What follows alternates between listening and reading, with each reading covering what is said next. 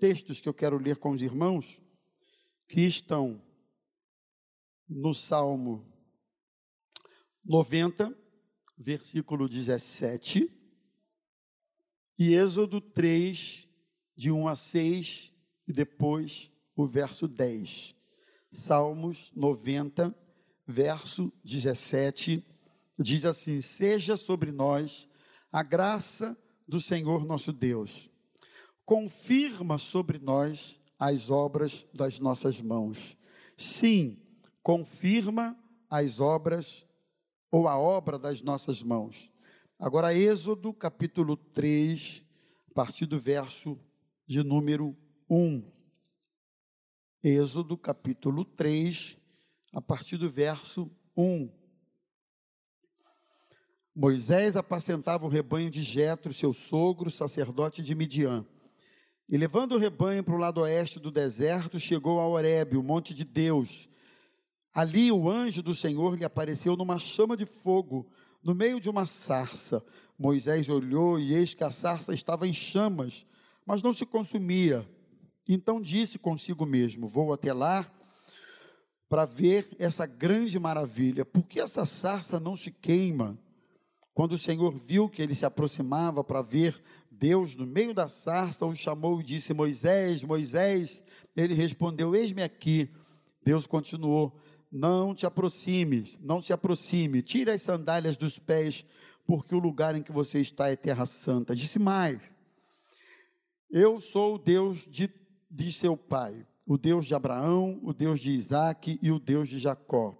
Moisés escondeu o rosto porque teve medo de olhar para Deus. Só até aqui. Pai querido, fala conosco através da tua palavra e permita que ela nos instrua, permita que a tua palavra nos abençoe, permita que a tua palavra nos esclareça algumas verdades importantes que esse texto nos ensina. Ajuda-nos, nós te pedimos em nome de Jesus. Amém. Irmãos, o tema que eu quero abordar é esse aí: usado e aprovado por Deus. Eu acho que se há um desejo que todo cristão precisa ter, e isso é bom e isso é saudável, é que Deus possa usá-lo na sua obra. Concordam comigo? Esse é um anelo que todo crente precisa ter.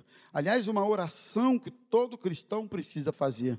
Senhor, me usa na tua obra, nos mais diversos contextos, né? Na tua casa, me usa na tua obra, no meu trabalho, onde quer que eu esteja, enfim. Mas será que o fato de nos sentirmos usados por Deus significa que Ele está nos aprovando? necessariamente. O que, que vocês acham? Ficou dividida a bola? Quando alguém se sente usado por Deus, significa obrigatoriamente que ele está sendo aprovado naquilo que está fazendo? É, eu sei que é um pouco. Como assim não, pastor? Eu sei que alguns reagem dessa forma. Mas a resposta é exatamente essa: não. Não significa necessariamente que Deus esteja aprovando alguém que esteja se sentindo usado por Ele, se sentindo usado por Deus. É sobre isso que eu quero falar nesta manhã para vocês. Até porque eu acredito que a necessidade de aprovação é uma necessidade comum à grande maioria das pessoas. Nós temos essa necessidade. Nós queremos nos sentir aprovados pelas pessoas. Nós queremos nos sentir aprovados nas nossas relações. Eu me lembro que quando eu me casei, eu no iníciozinho me comportava de uma forma que eu queria me sentir aprovado pela minha esposa. O casamento passou, alguns anos passaram, os meninos vieram, foram crescendo, e eu comecei a perceber que eu sentia uma necessidade de ser aprovado pelos meus filhos, né? Na igreja, quando pastor já, eu sentia a necessidade de ser aprovado pelas minhas ovelhas, pelos meus irmãos, e por aí vai. Daniel, nós acabamos de conviver aqui com um momento, uma situação que é fruto de uma aprovação, é fruto de uma observação e um período, e ao final desse período, uma aprovação, uma aprovação dos homens e certamente uma aprovação de Deus também.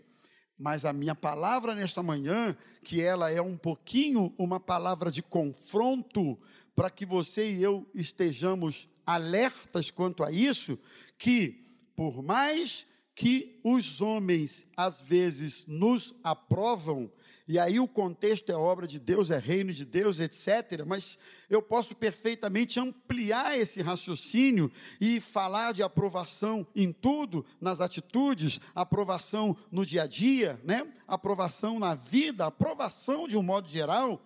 Por mais que tenhamos essa necessidade, e repito, ela é legítima, mas eu preciso pensar mais seriamente ainda se Deus está me aprovando. Eu preciso pensar mais seriamente ainda se o que eu faço na obra dele, se o que eu faço fora dela, eu acredito até, irmãos, que quando falamos de obra de Deus, com maior ou menor intensidade, neste ou naquele lugar, nós fazemos a obra de Deus em todo lugar que ele nos coloca, certo?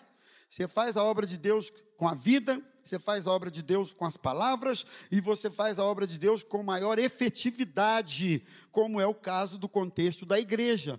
Mas, por mais que sintamos essa necessidade da aprovação das pessoas, nós precisamos aferir se Deus está aprovando o que estamos fazendo. E eu vejo no Salmo 90 esse anelo do salmista, essa oração, a expressão desse desejo, quando ele diz: Seja sobre nós a graça do Senhor nosso Deus e confirma as obras das nossas mãos. Não é isso?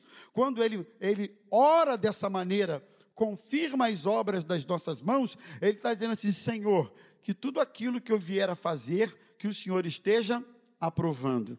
E ele reitera essa oração. Sim, confirma as obras das nossas mãos. Portanto, ser usado por Deus é muito importante, mas ter a aprovação dele no que fazemos é mais importante ainda. Estamos juntos até aqui?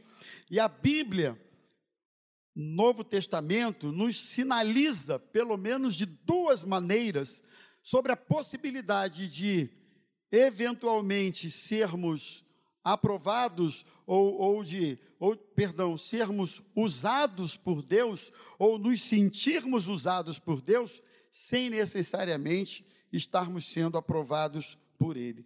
O primeiro texto o primeiro alerta que a gente encontra no Novo Testamento, que foi dado pelo próprio Senhor Jesus, é Mateus capítulo 7, só escuta que eu vou recitar o texto, versos de 21 a 23, que diz assim: Nem todo o que me diz Senhor, Senhor, entrará no reino dos céus, mas aquele que faz a minha vontade e a vontade do meu Pai que está nos céus. Muitos naquele dia vão dizer: Senhor, Porventura não profetizamos em teu nome, não expelimos demônios em teu nome, não fizemos milagres em teu nome, então lhes direi explicitamente: nunca conheci vocês. Apartai-vos de mim os que praticais a iniquidade. Vejam bem, eles fizeram em nome de Deus, eles fizeram em nome do Senhor, expeliram demônios em nome do Senhor, curaram os enfermos em nome do Senhor, viram a manifestação de dons, mas o próprio Jesus há de dizer a alguns desses, se não muitos, naquele grande dia, que vão usar isso como argumento, mas em teu nome eu fiz tal, tal, tal coisa, em teu nome eu, eu fiz, eu vi acontecer tal coisa. E aí, o Senhor vai dizer: olha, pode sair daqui de perto de mim, versão atualizadíssima. Apartai-vos daqui. Eu nem conheço vocês, nem sei quem vocês são, porque vocês, na verdade, são praticantes da iniquidade. Olha que alerta sério para nós. Nós encontramos uma segunda, um segundo alerta no Novo Testamento, agora através de Paulo, para a igreja de Corinto, que Paulo admoesta aquela igreja que era uma comunidade rica na operosidade, na manifestação dos dons espirituais. E detalhe, em nenhuma outra epístola Paulo trata dessa questão dos dons espirituais como ele trata aos crentes de Corinto. Ele não questiona a legitimidade dos dons, não. Paulo nem questiona isso, não. Mas ele, ele, ele ensina aqueles crentes a manifestarem os dons com ordem, com decência, ele instrui aqueles irmãos. Mas, no capítulo 3, do versículo 1, da primeira carta, ele diz assim: Irmãos, eu não pude falar a vocês como a espirituais. Olha que coisa aparentemente contraditória.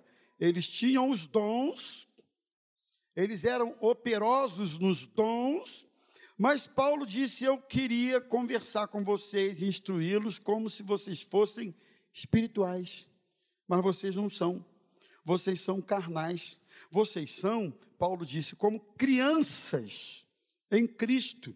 E aí ele se referia às dissensões, aos partidarismos que estavam existindo no meio daqueles crentes. Então vejam que nem sempre as próprias manifestações de certos dons que são concessões dadas por Deus, dons, são concessões que Deus, que Deus dá.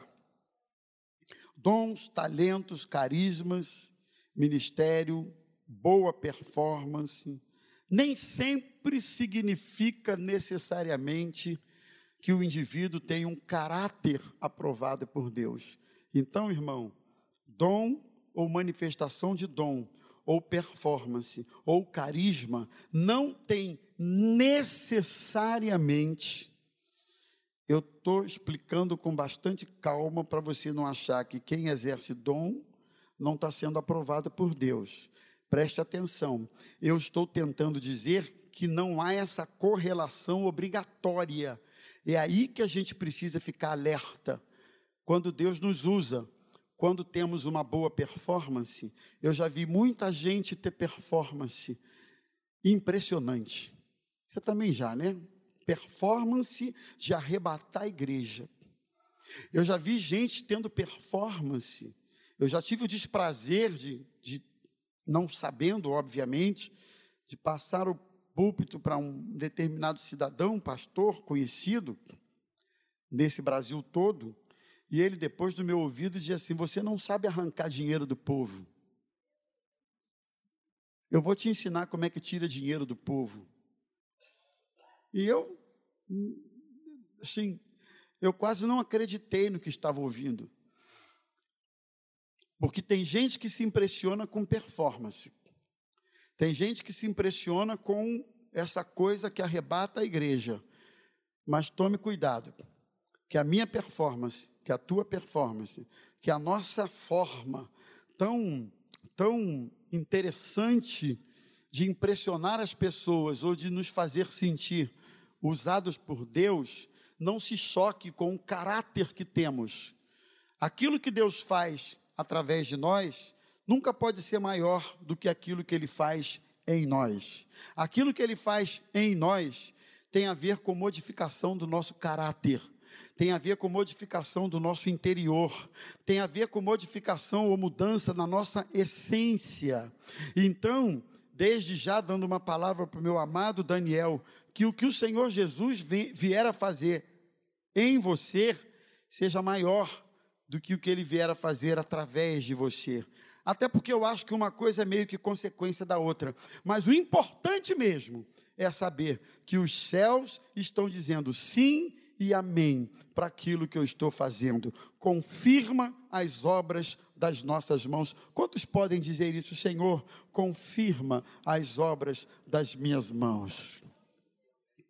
Confirma as obras das minhas mãos. Então, nós vamos encontrar na Bíblia um cidadão, eu vou falar, vou ter que falar rápido a respeito dele, que ele reúne essas duas características, tanto foi usado quanto também foi aprovado por Deus. E esse cidadão ou esse personagem é o que lemos, ou a respeito de quem lemos, em Êxodo capítulo 3, ele é Moisés. Moisés tinha falhas, Moisés tinha defeitos, Moisés não entendeu ou não quis entender ou desobedeceu mesmo ao que Deus havia dito quando mandou ele falar a rocha e ele parece que estava meio nervoso, estava meio estressado, estava meio impaciente. Aí a especulação minha, sei lá o que deu na cabeça do Moisés lá, que ele feriu a rocha. E quando ele fere a rocha, Deus disse assim para ele: Ó, você não vai entrar na terra prometida, não. Como não vou? Não me fale mais desse assunto, você não vai entrar, ponto, e acabou. Não mandei você ferir nada, não mandei você, eu mandei você falar. Então Moisés tinha falhas. Moisés tinha falhas, ele matou lá um egípcio, lembra? E quando ele foi tentar apartar a briga de dois hebreus lá, um disse assim para ele: Mas você quer, você quer ser juiz por, sobre nós? Como? Você não tem moral? Você matou o egípcio lá? Eu vi você matar o egípcio. E aí Moisés, ah, não é bem assim, e fugiu para o deserto. Não estou falando de gente perfeita. Não estou falando de gente que não tem é, suas seus equívocos expostos na Bíblia, mas eu estou falando de gente que reuniu características interessantes que demonstram que foi usado e aprovado por Deus. O primeiro, a primeira característica de Moisés é que ele teve um encontro com Deus. Vamos repetir isso aqui? Encontro com Deus. Encontro com Deus. Naquela sarça que se queimava, que não se consumia. E Moisés olhou aquele fenômeno e disse: Como assim? Eu vou me aproximar e ver. Por que, é que essa sarça é, se é, queima, mas não se consome? E, e a combustão em si era um fenômeno comum no deserto. A questão nem era essa. A questão é que já viu alguma coisa pegar fogo, pegar fogo, pegar fogo, pegar fogo e não virar palha e nem cinza nunca? Uma hora vira. Foi o que chamou a atenção de Moisés. E quando ele se aproxima do fenômeno, vem uma voz: diz: Moisés, tira a sandália dos seus pés. E ele toma um susto. E, ele, e ali, Moisés tem o encontro com Deus. A partir deste momento, o diálogo percorre e Moisés recebe uma ordem, um direcionamento. Nós já vamos ver sobre isso agora, mas o primeiro aspecto é encontro com Deus. Alguém que quer ser usado por Deus e aprovado, precisa ser alguém, isso é muito básico que eu vou dizer aqui, tão básico que você vai dizer, é, mas é isso? É, é, é básico, mas infelizmente não acontece. Precisa ser convertido. Alguém que quer ser usado e aprovado por Deus precisa ser alguém crente, convertido, vida transformada, vida mudada. Infelizmente, parece que nós estamos vivendo uma crise de conversão raiz, conversão autêntica, conversão mesmo, dessa que, como uma árvore que é plantada e ninguém tira essa árvore dali do lugar, a raiz dela é profunda. Parece que estamos vivendo um tempo assim. Não se pode falar nada. Não se pode falar nada que alguém não goste. Porque se não gostar, ele vai embora da igreja. Se não gostar, ele liga no canal lá num outro canal qualquer e ele quer ouvir sobre o amor. Aliás, uma das vantagens de você vir à casa de Deus é que você não escolhe o tema que você quer ouvir, não. Uma das vantagens é que você não diz assim, hoje eu quero ouvir coisinha boa que vai fazer uma cosquinha no meu ego. Não, eu acho que a vantagem, uma delas, é que quando você vem, você nunca sabe o que te espera, você nunca sabe o que te aguarda. De vez em quando tem uma palavra de ânimo, uma, uma palavra de estímulo, mas de vez em quando, irmão, tem umas cajadadas na moleira da gente que a gente sai meio, não sabe se foi com a gente mesmo ou se está vivo ou se está morto, mas é Deus falando. Essa é uma das vantagens. Você não sabe o que você vai ouvir. Então, nós vivemos um tempo em que as pessoas, quando ouvem o que não gostam, o que não querem, elas mudam o canal, elas mudam a frequência. Não é só a frequência no canal da internet, não, é a frequência no que se refere à igreja mesmo. Vai para outra, vai para outro lugar, vai para outra igreja, vai para outro canto, né? Até que lá nesse outro canto ela ouça alguma coisa que ela não goste, ela vai para um outro canto, e ela vai ficando de canto em canto até perder o encanto. É isso que acontece. Por isso que, que a Bíblia diz: não deixem as vossas congregações como é o costume de muitas pessoas. Não, porque uma hora você vai morrer espiritualmente. Mas tem que ser convertido. Gente convertida aguenta o tranco. Gente convertida obedece. Gente convertida aguenta a exortação. Gente convertida aguenta quando a coisa fica estreita e Deus começa a tratar. Ele é crente. Se ele é crente, ele quer ser tratado por Deus e ele aguenta firme. E ele sabe que lá na frente ele vai sair melhor um pouquinho, ele vai sair aperfeiçoado, ele vai sair amadurecido, ele vai sair um vaso novo diante do Senhor. Isso é coisa de gente crente. Quem é crente é usado e aprovado por Deus, precisa ter tido um encontro com Deus. Eu sou o Deus de teu pai, o Deus de Abraão, Deus de Isaac e o Deus de Jacó. E assim ele se revela para Moisés. Segundo lugar, usado e aprovado por Deus é aquela pessoa que tem o um encontro com Deus que vai gerar uma que, que vai que vai gerar uma outra coisa: discernimento de propósitos e de tempo. Quem é usado e aprovado por Deus vai discernir qual é o propósito de Deus e qual é o tempo desse propósito. São duas coisas diferentes, tá? Identificar propósito e se perder no tempo vai ser problema.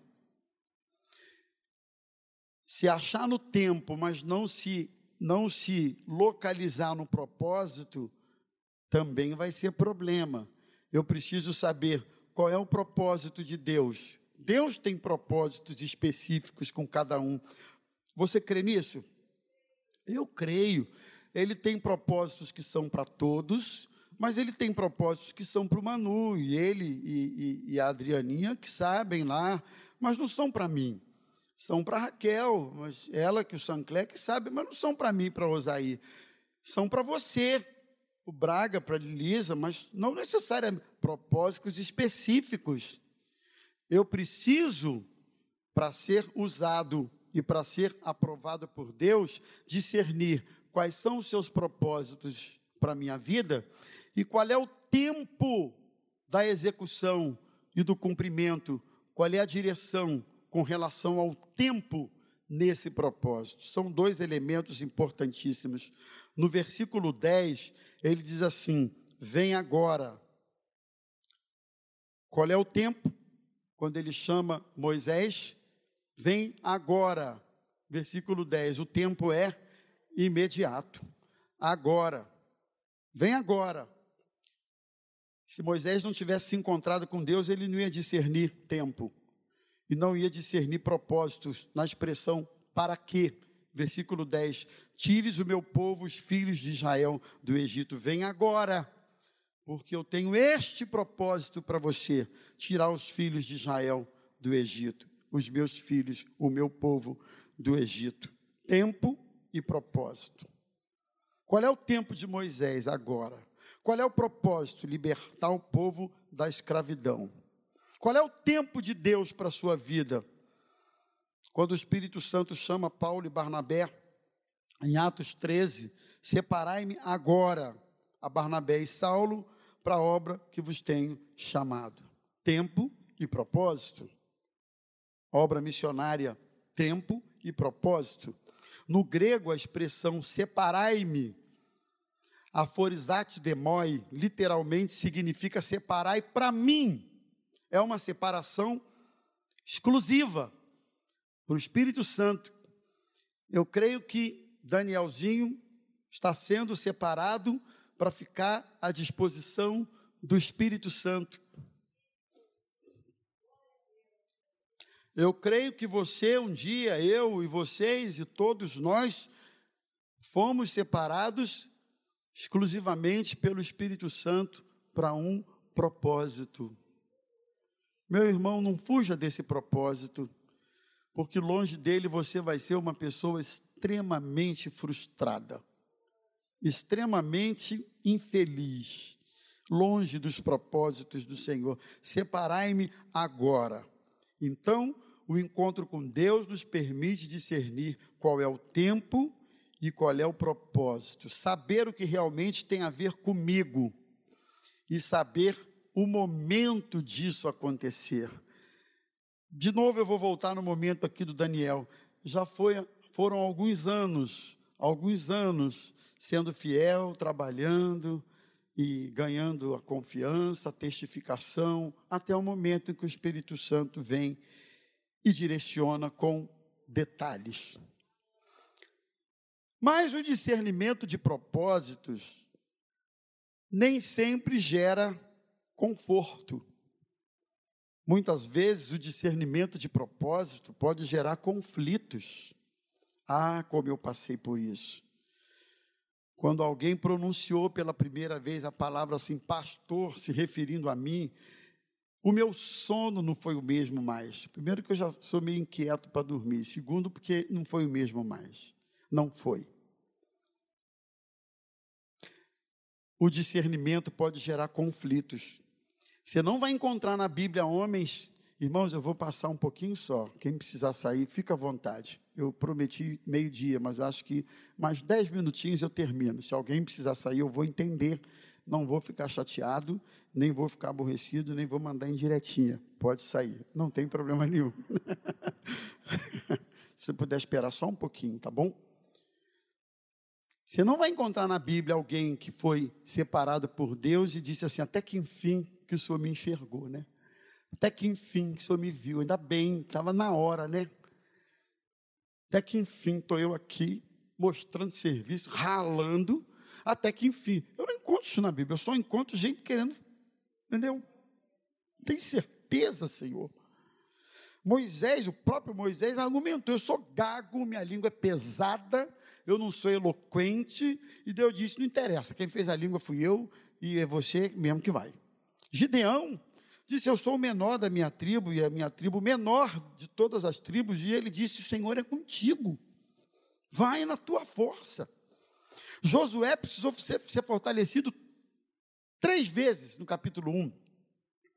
Seja forte e corajoso, seja forte e corajoso, seja forte e corajoso. Ora, irmãos, alguém que a quem Deus reitera três vezes uma palavra de, de ânimo e de fortalecimento, é porque o camarada devia estar precisando. Até porque você e eu também precisaríamos. Ele estava indo para o lugar de Moisés. Então, existem conflitos. Jonas se dispôs, mas para fugir de Tarsis. Moisés se dispôs, a princípio alegou uma dificuldade, mas Moisés, no final das contas, se colocou à disposição do Senhor. Isaías se colocou à disposição do Senhor no capítulo 6, dizendo: Eis-me aqui, envia-me a mim. Minha oração é que o discernimento dos propósitos, ainda que venham a gerar, ainda que venha a gerar conflitos, mas você possa ter prontidão de vontade. Senhor, eu não sei como é que o Senhor vai fazer, mas Senhor conta com um vaso de terceira categoria? Então, Senhor, eis-me aqui para que os teus propósitos se cumpram na minha vida. Quarto lugar, Alguém que é usado e aprovado por Deus, eventualmente precisa abrir mão de projetos pessoais. Eu botei isso aqui. Às vezes nós temos os nossos planos, nós temos os nossos caminhos, nós temos as nossas aspirações, nós temos as nossas sonhos. Aí Deus vem e desconstrói tudo isso para que a vontade dele se cumpra na nossa vida. Moisés estava sendo preparado, Moisés estava sendo instruído, Moisés era, era alguém criado na cultura, na sabedoria, no conhecimento do Egito, e não para ser um homem que viesse a pastorear ovelhas no deserto, que era um troço muito, é, muito, muito desprezível. Mas ele teve que aprender no deserto, ele teve que aprender lá numa função simples, para que ele pudesse ser o grande libertador do povo do Egito. Então você tem projetos pessoais, todos nós temos, mas fique atento, porque existem casos específicos em que Deus quer usar alguém de forma específica e que para isso a gente precisa ressignificar os nossos projetos, os nossos sonhos e a nossa vida, para que a vontade do Senhor se cumpra em nós e através de nós. Amém? Moisés tinha uma quinta característica que eu acho interessante, falta só essa e mais uma. Ele valorizava laços de família. Como é que eu acho isso aqui? Porque ele apacentava o rebanho do sogro. Sogro dele, Jetro. Ele cuidava das ovelhas do sogro, ele apacentava as ovelhas do sogro. Significa que ele devia ter uma relação razoável com o sogro, Jetro. Interessante isso. Eu não vejo Deus usando alguém que despreza laços familiares, despreza a família, despreza pai e mãe, despreza a esposa, despreza a família. Paulo escrevendo a Timóteo, ele diz: Olha, se alguém não cuida dos seus e dos da sua própria casa, é pior do que o incrédulo, tem negado a sua fé. Então, você quer que Deus abençoe você como crente? Você quer que Deus use e te aprove mesmo? Valorize a sua família. Honra teu pai e tua mãe. Mandamento com promessa. Seja uma esposa sábia na sua casa, para que com isso você edifique um lar abençoado. Ame a sua esposa como Jesus amou a igreja. A Bíblia dá o papel de cada um, irmãos, dentro da estrutura do lar. Eu preciso valorizar a família. Tem um monte de gente, tem um monte de gente chutando família para o escanteio aí, dizendo não, primeiro é a obra de Deus. Negativo. Primeiro é a sua família. Primeiro são os seus filhos. Dr. Russell Shedd, fazendo um paralelo com aquele texto da Bíblia, que, que adianta é, ganhar o mundo inteiro e perder a sua alma?